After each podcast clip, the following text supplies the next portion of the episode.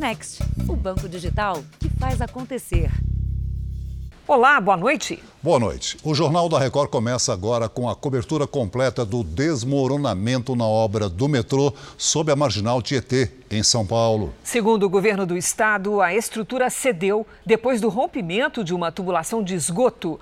A cratera que se abriu já ocupa três das quatro faixas da pista local da marginal, a via expressa mais importante da cidade. Sai daí! Aperta o alarme lá, a sirene! O vídeo gravado por um celular mostra o desespero dos funcionários.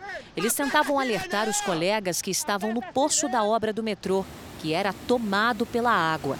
Em seguida, começou o desmoronamento na futura estação da linha 6, Laranja. A obra fica na marginal Tietê, antes da ponte do Piqueri, no sentido da rodovia Ayrton Senna, zona norte de São Paulo.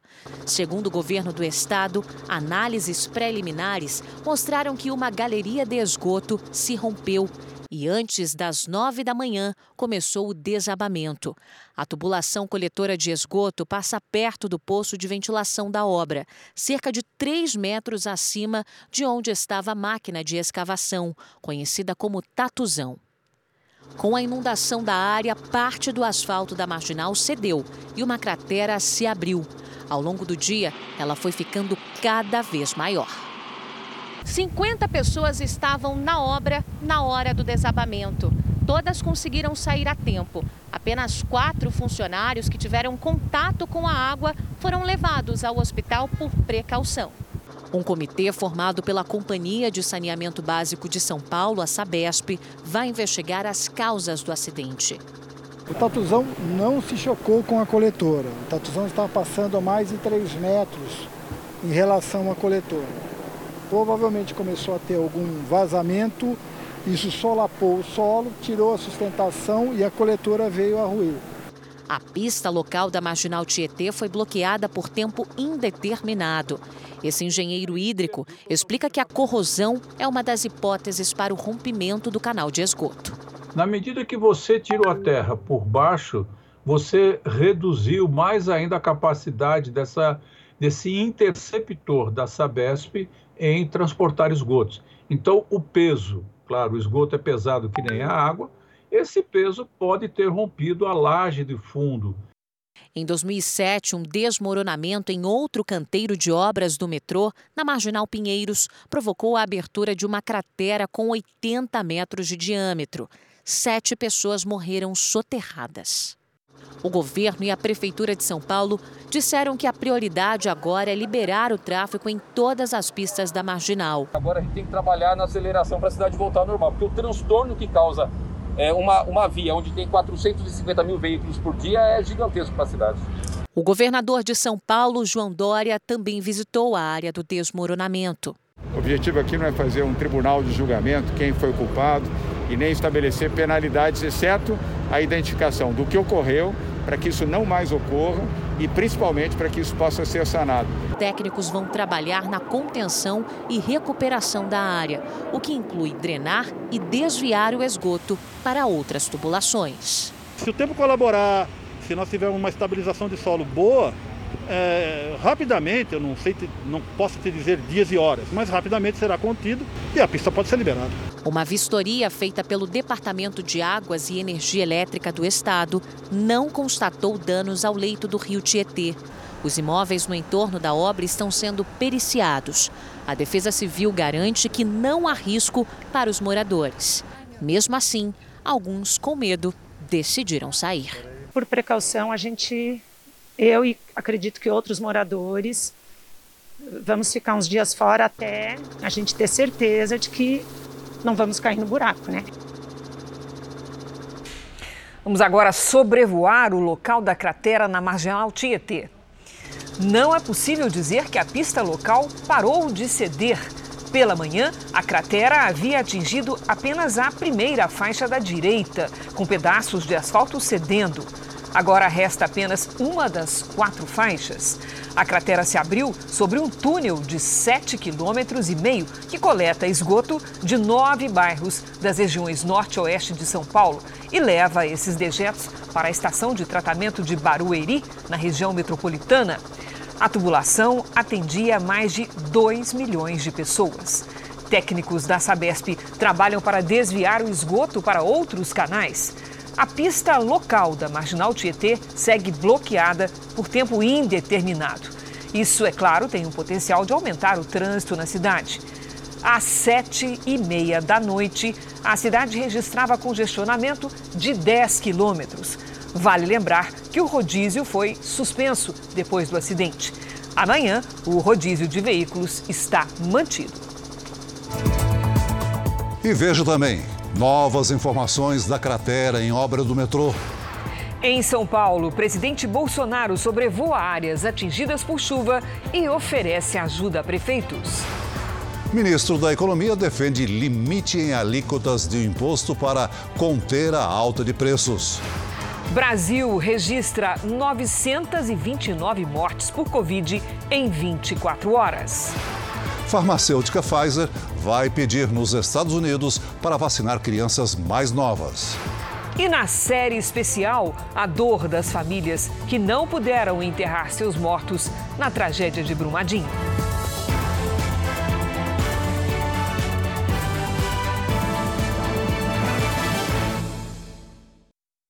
Oferecimento: Bradesco. Abra sua conta grátis pelo app. Um empresário passou oito horas refém de criminosos no interior de São Paulo. Os sequestradores tinham até câmeras de segurança para monitorar o movimento na rua do cativeiro.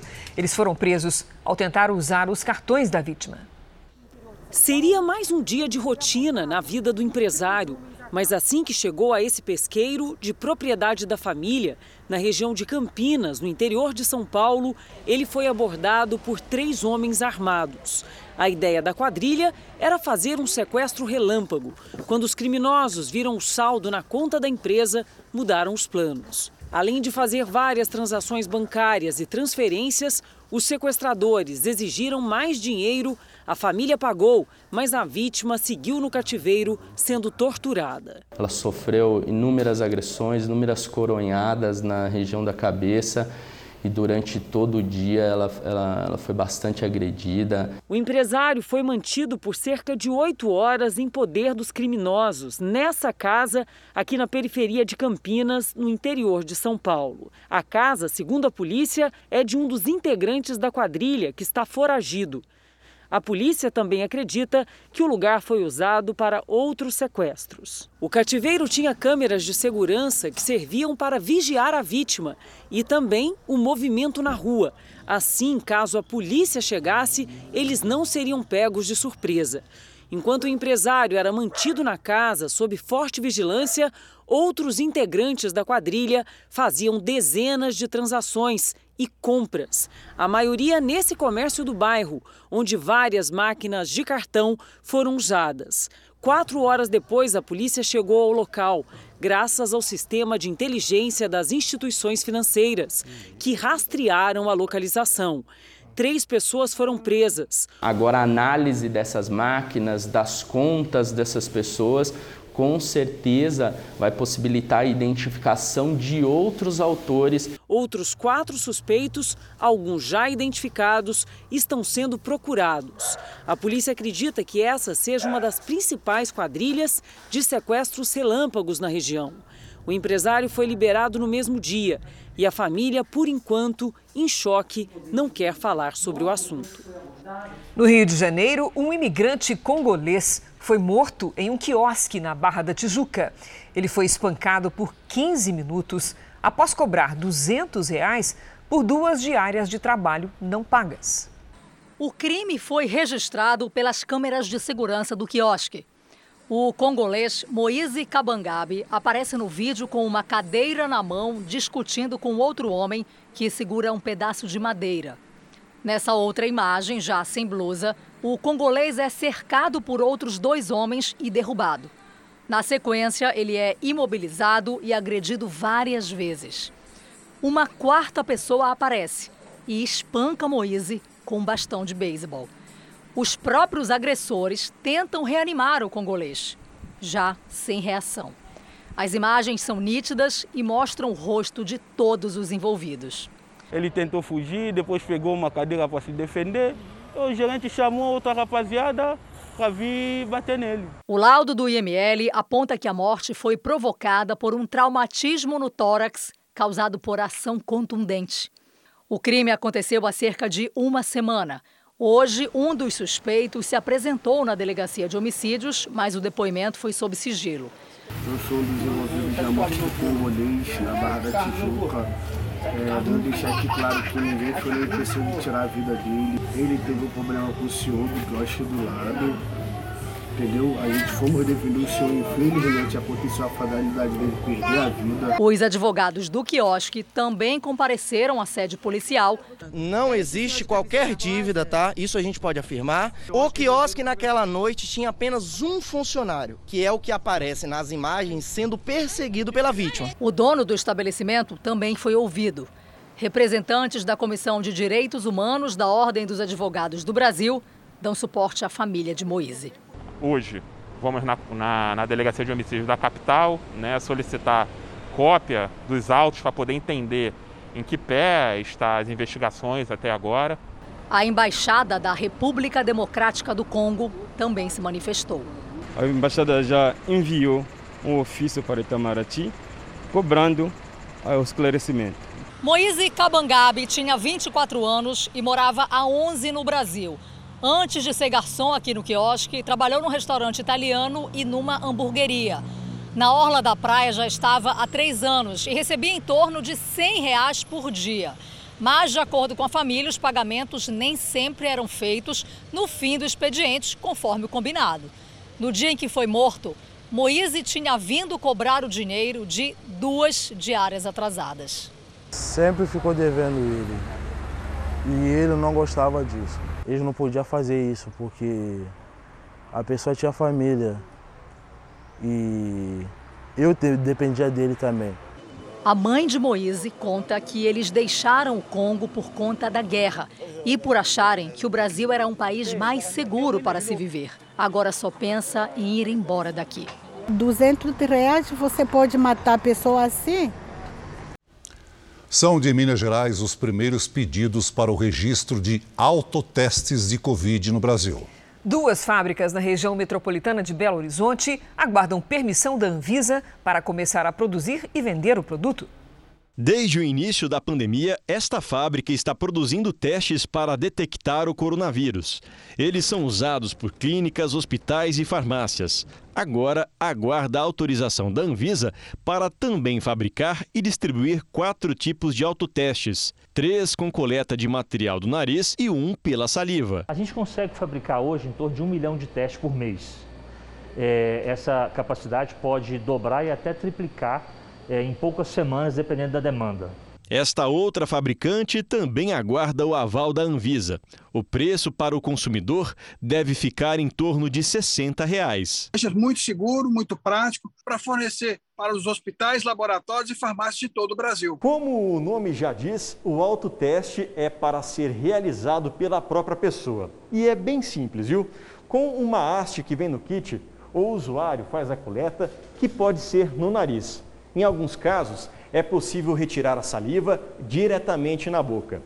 Como ainda não existe autorização da Anvisa para este teste específico, eu vou precisar da ajuda de um profissional para demonstrar o passo a passo. Depois da coleta, o material é misturado a um reagente e o resultado fica pronto em 15 minutos. A expectativa é que o autoteste esteja disponível para o consumidor até o início de março. Neste momento, os diagnósticos positivos passam por uma alta acelerada. Segundo a Fiocruz, 3% dos testes realizados em dezembro confirmavam a infecção pelo coronavírus. Até 24 de janeiro, foram 37% de resultados positivos. A variante Omicron do coronavírus ganhou uma nova forma capaz de infectar pessoas com ainda mais facilidade. A boa notícia é que as vacinas continuam a funcionar contra ela. A pesquisa feita na Dinamarca monitorou 8.500 casas. Nelas, os cientistas descobriram que a nova forma da variante Ômicron pode ser ainda mais transmissível que a original. O pesquisador que coordena os trabalhos, Frederick Plesner, falou com o Jornal da Record sobre o estudo. Nós percebemos que as pessoas que viviam em uma mesma casa, quando eram infectadas, tinham capacidade de transmissão 39% maior. 39% of them tested positive. Na Dinamarca, mais de 80% da população já foi vacinada. Com isso, os pesquisadores puderam entender o impacto da imunização nas pessoas infectadas com a subvariante. O estudo concluiu que a nova Omicron perde força quando a pessoa infectada já tomou as doses necessárias de alguma vacina. A Organização Mundial da Saúde acredita que a nova forma da Omicron não é motivo para alarme Além da Dinamarca, ela já é a principal causa das infecções nas Filipinas, no Catar e na Índia.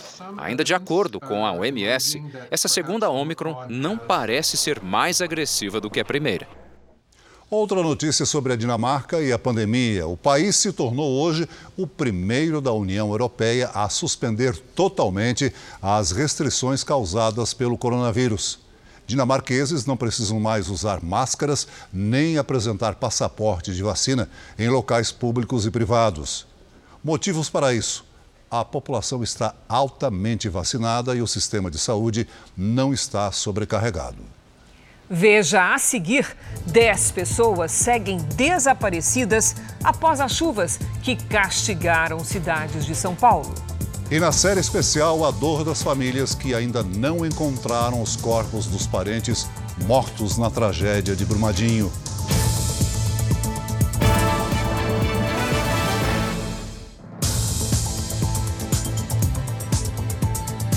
Na abertura do ano do Judiciário, o presidente do Supremo Tribunal Federal, ministro Luiz Fux, defendeu a tolerância e a estabilidade nas eleições de outubro. O Supremo Tribunal Federal começaria o ano com atividades presenciais, mas o crescimento no número de casos de Covid em todo o Brasil mudou a sessão que marca o fim do recesso. O evento foi virtual e só o presidente do tribunal, Luiz Fux, estava no plenário. Ele discursou em defesa da democracia.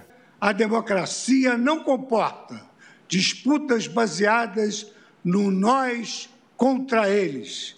Em verdade, todos os concidadãos brasileiros devem buscar o bem-estar da nação, imbuídos de espírito cívico e de valores republicanos. Em sendo assim, este Supremo Tribunal Federal, guardião da Constituição, concita os brasileiros para que o ano eleitoral seja marcado pela estabilidade e pela tolerância, porquanto não há mais espaços para ações contra o regime democrático e para a violência contra as instituições públicas. A autorização para fazer ações policiais em comunidades do Rio de Janeiro durante a pandemia será o primeiro caso analisado pelos ministros na sessão de amanhã.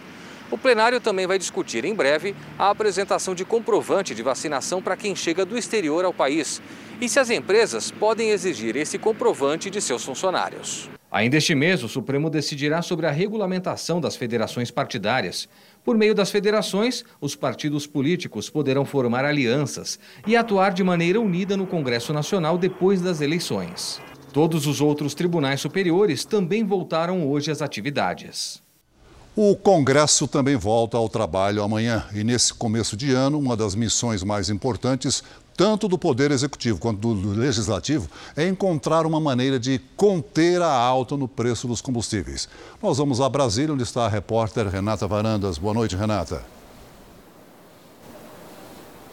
Oi, Celso. Boa noite para você, boa noite para a Cris.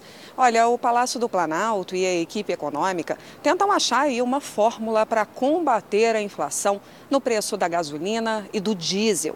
Hoje de manhã, o ministro da Economia, Paulo Guedes, afirmou que apoiaria um limite em impostos, entre eles o ICMS, que é cobrado pelos estados. Na média, o litro da gasolina custa hoje R$ 6,65.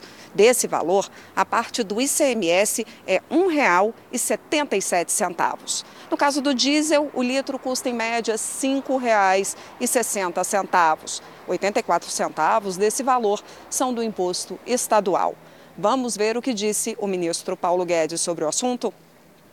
Se houver uma iniciativa do Congresso, é um problema político. Se eles quiserem achar que tem que limitar a incidência do ICMS, é um problema político. Eu não entro nessa discussão. Agora, que é bem-vindo, em vez de pensar só em teto de gasto, pensar em teto de imposto, eu gosto da ideia. Eu sou um liberal. Os impostos têm que ter limites. A população não pode ser abusivamente explorada, como é no Brasil. Veja a seguir novas informações ao vivo da cratera que engoliu parte da marginal Tietê em São Paulo. E na série especial, a espera sem fim de quem ainda não conseguiu se despedir do parente, vítima da lama de Brumadinho.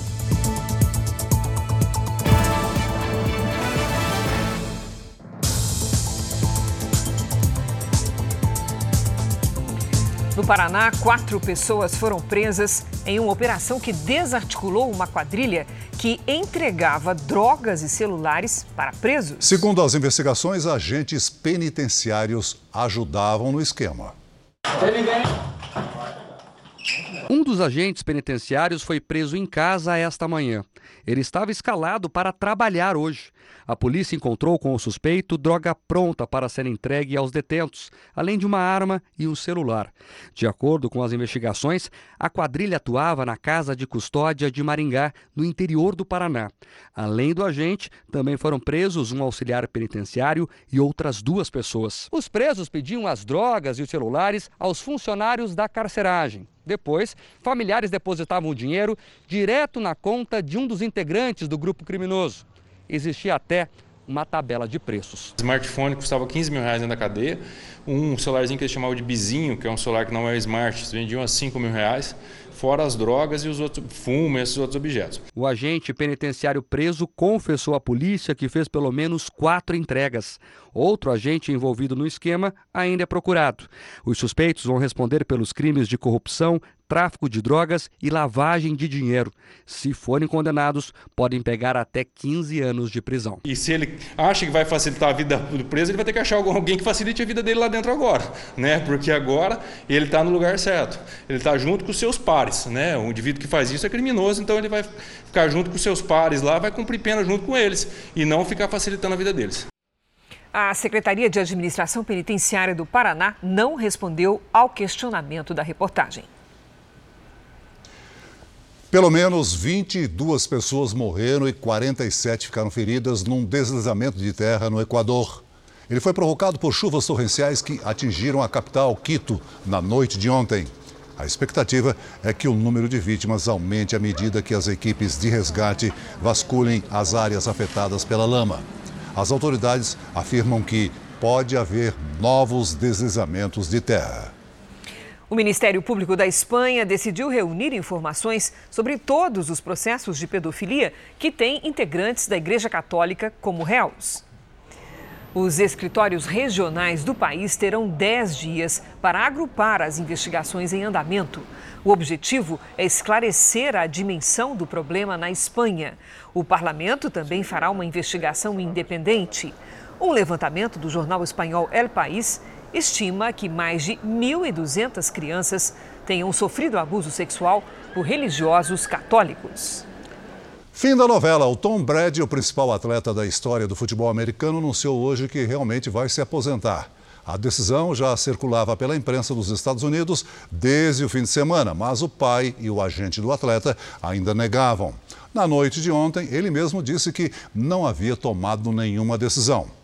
Aos 44 anos, o americano Tom Brady é o maior campeão nacional do esporte com sete títulos. Ele tem sozinho mais campeonatos do que qualquer time. Brady já havia dito que a decisão de se aposentar seria tomada com a esposa, Gisele Bündchen.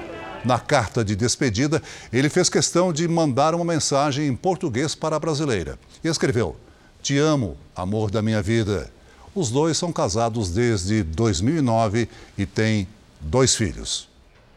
Estamos de volta com o Jornal da Record e voltamos a falar agora sobre a cratera que se abriu na pista local da Marginal Tietê, a principal via expressa de São Paulo. Quem está no local é a repórter Giovana Arizardo, que tem as informações e atualiza a situação ao vivo. Boa noite, Giovana. Boa noite, Cris. Boa noite, Celso. Boa noite a todos. Parou de chover há pouco, que ajuda muito o trabalho das equipes que estão aqui na área do desmoronamento. Há cerca de uma hora começou o trabalho de contenção e também de drenagem dessa água com esgoto na cratera. A empresa responsável pela obra e o governo do estado estão reunidos para saber quais são os próximos passos e definir as ações que vão ser feitas daqui em diante. Em nota, a empresa adiantou que as outras obras do metrô devem continuar sem interrupções. A Defesa Civil do Estado voltou a dizer que não há riscos para os moradores da região, mas eles devem continuar aqui, essas equipes, para prestar apoio para a população. Cris e Celso. Obrigada, Giovana. Cerca de 2.900 famílias estão fora de casa depois dos temporais que castigaram São Paulo. A Defesa Civil confirmou a morte de 24 pessoas até o momento, sendo oito crianças. Em Franco da Rocha, região metropolitana, 10 pessoas seguem desaparecidas. A agonia da filha que espera o resgate do pai aumentou quando o trabalho dos bombeiros teve de ser interrompido por causa da instabilidade do terreno. Foi preciso demolir a casa que ameaçava desabar. À tarde, quando a chuva passou, as buscas foram retomadas. Os bombeiros e os voluntários estão concentrados num lugar onde cinco pessoas de uma mesma família foram soterradas. Adriano, o marido Vitor e o filho Osiel, que vieram de Alagoas para São Paulo tentar vida melhor, são três dos oito mortos identificados. Há outros dez sob os escombros, todos vizinhos do seu exídio. Uns dez mais ou menos aí. Daí para lá tem muita gente aí, né? Você perdeu muitos amigos então? Muito amigo. Eram três e meia da manhã quando os vizinhos deram alerta. O barranco, em frente à casa do seu exídio, ameaçava desabar. As pessoas vieram até aqui para retirar os automóveis. O deslizamento devastador só aconteceu três horas depois. Socorro, socorro, socorro, de que é isso? Eu saí na janela que eu vi um fumaceiro estalo lá em cima, foi aquela primeira lá. Desceu tudo? Desceu tudo, eu acordei minha velha, acorda, pelo amor de Deus, quando eu saí na janela, o telhado das casas já ia passando na favela aqui embaixo. Ah, foi coisa de segundo, mano, coisa de segundo. Por causa da possível existência de bolhas de ar em estruturas soterradas, os bombeiros ainda não descartam encontrar alguém com vida. A Sabesp informou que o nível da represa Paiva Castro agora está abaixo da cota de segurança, sem risco de uma abertura de comportas que poderia voltar a inundar Franco da Rocha. No estado de São Paulo, segundo a Defesa Civil, são 36 os municípios que enfrentaram enchentes nas últimas horas. No podcast JR 15 Minutos de hoje, eu conversei com a Defesa Civil de São Paulo e meteorologistas sobre as fortes chuvas que atingem o estado. Você pode ouvir no r7.com, Play Plus e nos aplicativos de podcast. O presidente Bolsonaro sobrevoou hoje as áreas atingidas pelas chuvas na Grande São Paulo. Ele se reuniu com prefeitos da região e se comprometeu a ajudar as cidades. O presidente chegou a São Paulo de manhã e do aeroporto partiu de helicóptero para alguns dos locais mais afetados pelos temporais. Ele sobrevoou as cidades de Francisco Morato e Franco da Rocha, as duas na região metropolitana da capital paulista, onde desabamentos provocaram mortes e alagamentos e deixaram muitos prejuízos.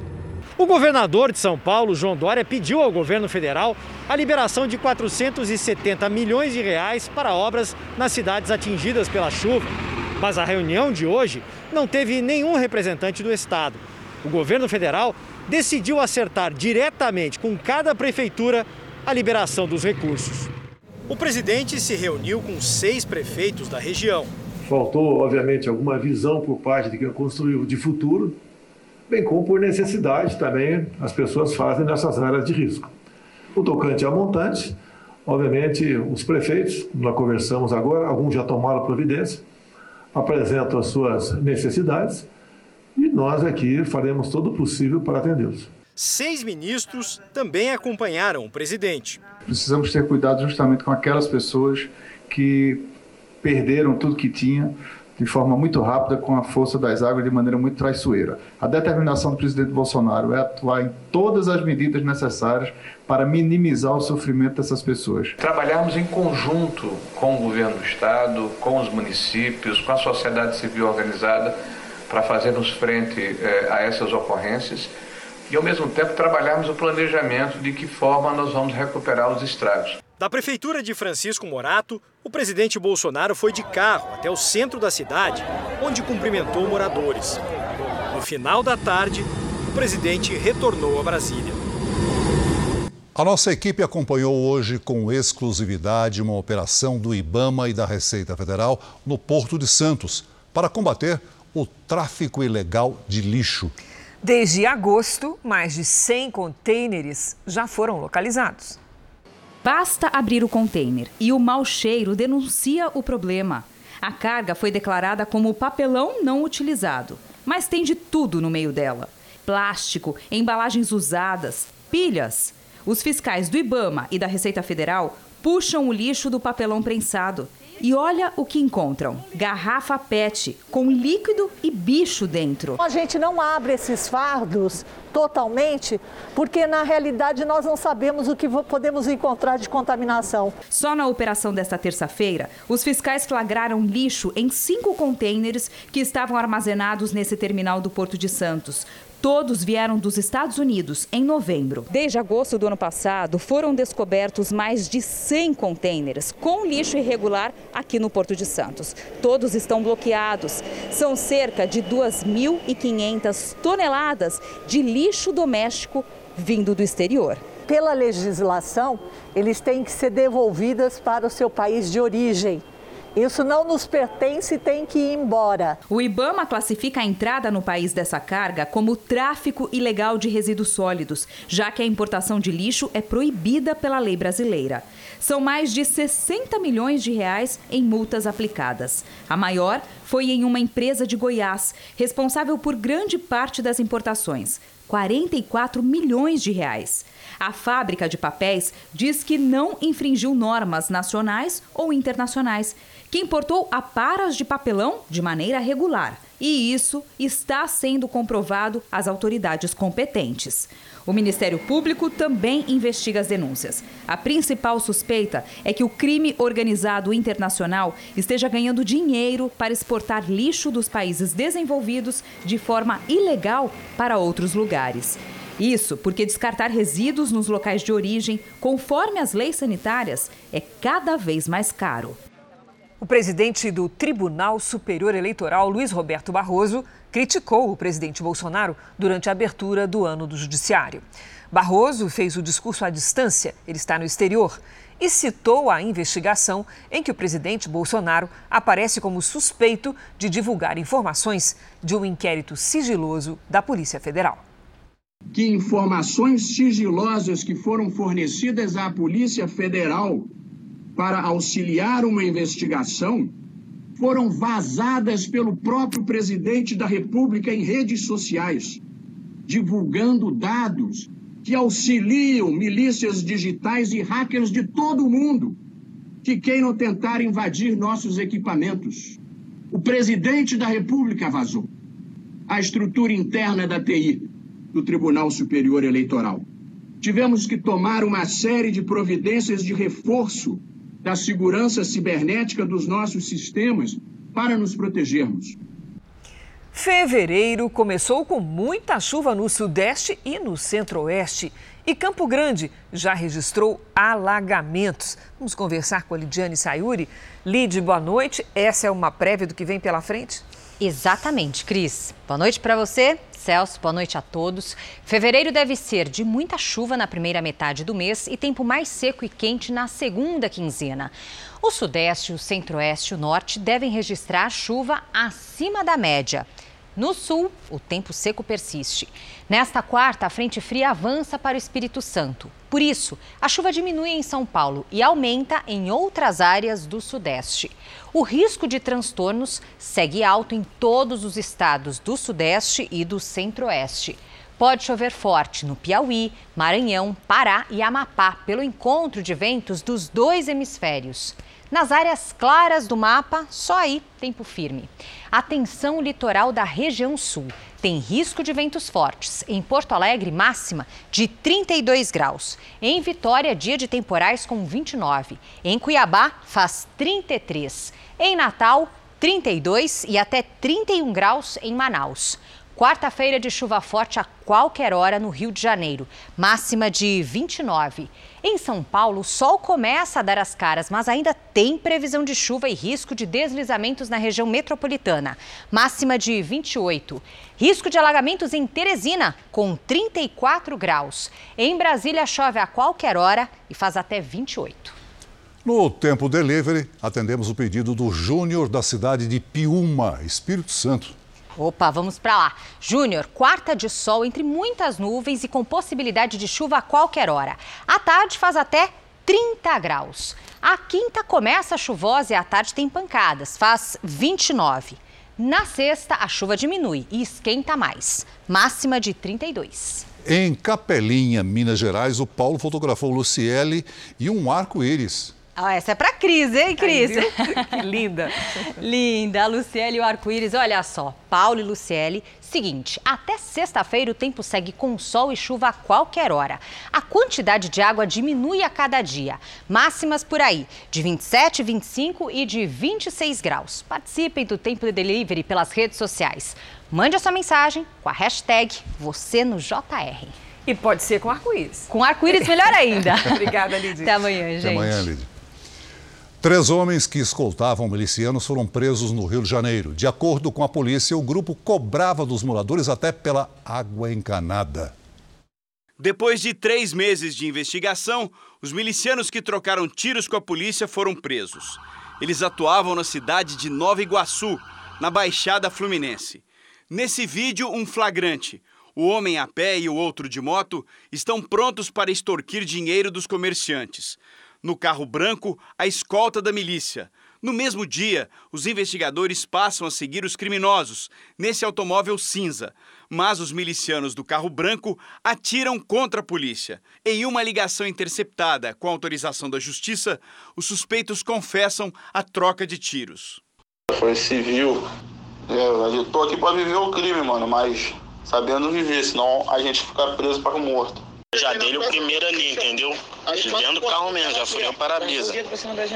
Na direção do carro. Outros dois integrantes da quadrilha já estavam presos. Todos seriam aliados de Luiz Antônio da Silva Braga, o Zinho, chefe da maior milícia do Rio de Janeiro. Entre as extorsões praticadas por esse grupo da Baixada, estaria até a cobrança pelo fornecimento de água encanada. Eles são é, criminosos extremamente perigosos então, lá na região, eles exploram todas as atividades da pessoa, das pessoas. Em determinados locais, onde o fornecimento de água não era muito bem feito, digamos assim, pelo poder público, eles se apossaram, conseguiram colocar bombas de água, por exemplo, e cobravam a parte por, por esse fornecimento. No Pará, a polícia ouviu hoje um dos suspeitos pela morte da influencer Yasmin Macedo. O piloto e dono da embarcação prestou depoimento pela segunda vez. A família da vítima suspeita que Lucas Guimarães tinha um relacionamento com a influencer e tem envolvimento na morte dela. Ao delegado, ele negou as duas coisas. Nunca fiquei com ela, nunca tive nenhum tipo de relacionamento amoroso com a Yasmin, não. Na noite de 12 de dezembro, Yasmin participava de um passeio de lancha com amigos. As 18 pessoas que estavam na embarcação já foram ouvidas. Segundo os relatos, a jovem teria desaparecido de dentro do barco, possivelmente caído na água. O corpo dela foi encontrado no dia seguinte, nas águas do rio. A investigação analisa áudios compartilhados por redes sociais pelos passageiros. A gente estava na água, a gente deitou na água até, né? E aí ela bebeu e se jogou e a gente não viu, né? A gente pode ter tido um descuido, sim, é, é, é, de não prestar atenção, de não estar, tá, mas, cara, tava todo mundo se divertindo, dançando, brincando. A família de Yasmin não acredita na hipótese de um acidente. Durante os depoimentos, a polícia descobriu que as testemunhas omitiram a informação de que foram feitos disparos de arma de fogo dentro da lancha, antes do desaparecimento da jovem. Um dos convidados, um médico legista, estava com uma pistola 9mm e teria atirado duas vezes. Disparos também teriam sido feitos por um outro passageiro e também dono da lancha. Lucas negou que estivesse armado e disse também que não ouviu nenhum tiro. O inquérito foi prorrogado por mais 30 dias. O corpo de Yasmin não tinha marcas de tiro. Não é possível, não entra na nossa cabeça que numa lancha com 18 pessoas, mais a Yasmin, ninguém viu nada.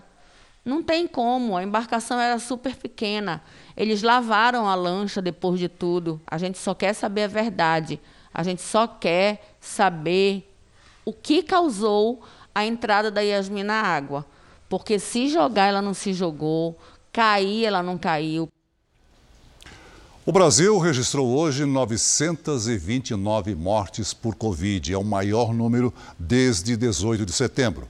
Nas últimas 24 horas, foram diagnosticados mais de 193 mil novos casos. O terceiro recorde consecutivo apenas nesta semana. Mais de 2 milhões e 600 mil pessoas estão com Covid no país nesse momento. Esse é um dos destaques do portal R7. Para ler essa e outras notícias, acesse r7.com. Nos Estados Unidos, a Pfizer pediu autorização para o uso emergencial da vacina contra a Covid em bebês a partir dos seis meses de vida. A expectativa é disponibilizar a vacina já nas próximas semanas para crianças entre seis meses e cinco anos, que tomariam duas doses do imunizante. Uma terceira aplicação, oito semanas depois, segue em estudo. Os casos de Covid em crianças pela variante Omicron dispararam no início desse ano. Mais de 3 milhões e meio foram infectadas índice três vezes maior do que o recorde registrado pela variante Delta no ano passado. A Academia Americana de Pediatria considera urgente a vacinação desse grupo. Para o presidente do Departamento de Imunizações da Sociedade Brasileira de Pediatria, as crianças menores de 4 anos precisam de um cuidado maior. Entre a pediatria, é o grupo que mais hospitaliza, complica às vezes com sequelas. E a boa notícia é que os dados preliminares, já com mais de 10 milhões de doses aplicadas em crianças, mostram que elas são ainda mais seguras do que em adolescentes, por exemplo, que já vacinamos aqui no país praticamente 100% com a primeira dose. Nos Estados Unidos, crianças de 5 a 11 anos já podem se vacinar. Mas com o fechamento de escolas e creches por conta da Omicron, a procura pelo imunizante da Pfizer cresceu. O presidente da Rússia, Vladimir Putin, acusou hoje o governo americano de tentar forçar um conflito na Ucrânia. Foi a primeira vez que Putin falou sobre o assunto em cinco semanas. Para o governante, se houver uma guerra na região, os americanos conseguiriam um motivo para adotar sanções contra a Rússia. Putin espera que o diálogo continue. Já o secretário de Estado americano, Antony Blinken, pediu que a Rússia retire tropas e equipamentos da fronteira com a Ucrânia para acabar com a tensão na região. A conversa de Blinken com o ministro das Relações Exteriores da Rússia, Sergei Lavrov, foi por telefone. Sobre as tropas na fronteira, Lavrov afirmou que a Rússia está apenas movimentando militares dentro do próprio território três anos enfrentando o luto, mas ainda sem a chance de se despedir de forma digna. Na série especial de hoje, você vai conhecer o drama das famílias que esperam pela localização de seis vítimas da barragem de Brumadinho.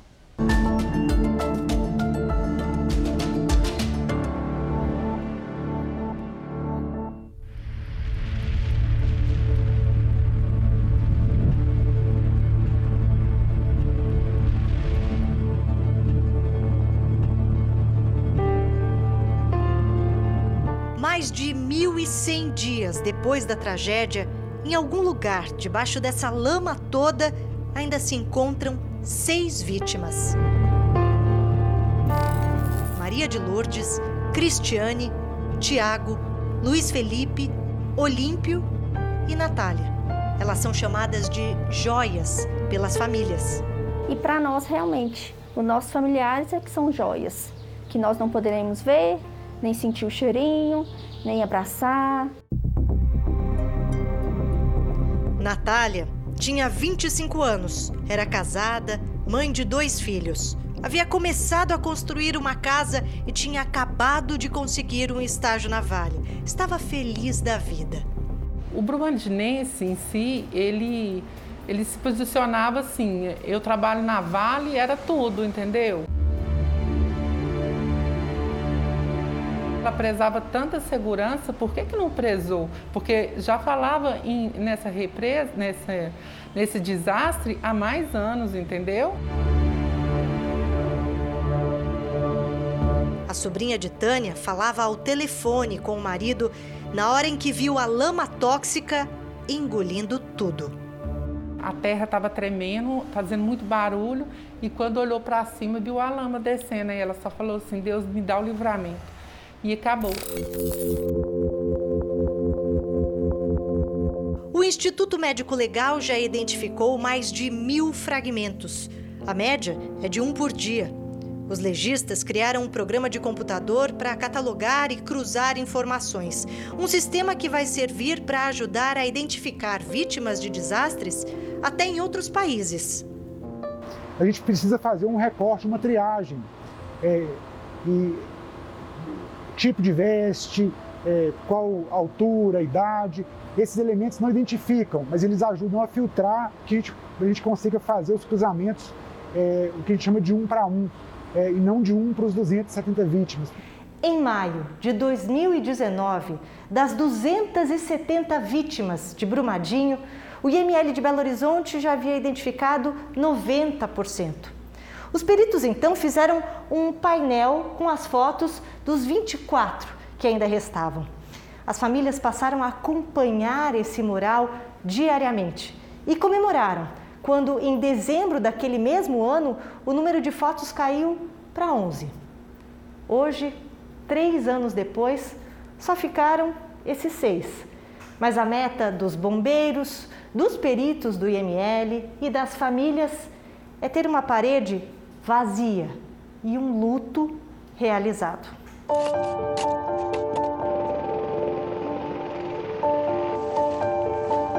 O doutor Ricardo chefiava os trabalhos do IML quando os corpos começaram a chegar naquele 25 de janeiro de 2019. Eu ia à minha casa é, literalmente para trocar de roupa, para tomar um banho e trocar de roupa. Foram três meses de trabalho contínuo. Eu conheci as instalações, mas eram instalações cobertas de lama, instalações com, com um grande número de corpos, é, caminhões, né? É, uma estrutura de guerra armada. Antes de passar pelos exames de identificação, os corpos precisavam ser lavados. A lama espirrava para todo lado e continua impregnada na parede do necrotério, que era branca. Uma lama carregada de minério de ferro. A lama funcionou como uma barreira ao raio-x. O minério de ferro funcionava como uma barreira ao raio-x. E a gente trabalha com exames de imagem para comparação e identificação. Doutor Ricardo participa ativamente das reuniões com os familiares das vítimas que ainda não foram encontradas, especialmente Josiane e Natália. Josiane perdeu o cunhado e a irmã, Juliana. O corpo dela só foi encontrado no meio do ano passado. Juliana e o marido deixaram dois filhos gêmeos, na época com 10 meses de idade. Para eles também, esse encontro vai ter sido importante. É um desfecho. No velório de Juliana, veio a notícia que Natália esperava havia quase três anos. O corpo da irmã dela, Lecilda, foi o último a ser localizado até agora no fim do mês passado. A sensação que eu tive naquele dia que a minha mãe teve, a minha família, é que a filha voltou para casa. Esperar 1.071 dias para você fazer um sepultamento é uma tortura. Natália e Josiane fazem parte da comissão formada por parentes das vítimas não encontradas. Eles se reúnem toda semana com bombeiros, promotores de justiça, legistas e representantes da Vale. Os familiares ainda acompanham as identificações do Instituto Médico Legal. E mesmo já tendo sepultado as irmãs, elas continuam à frente dos trabalhos. Cada encontro vem provar o que a gente sempre falou. Né? Não existe ninguém desaparecido lá na lama, eles só não foram encontrados. Enquanto ainda houver vítimas sob a lama, o luto fica em suspenso e a vida em modo de espera. A gente sabe esse alívio que é trazer é, o familiar e ter um local digno, um enterro digno para ele. O fato de encontrar e da família ter o direito à despedida é, é extremamente importante para a família seguir.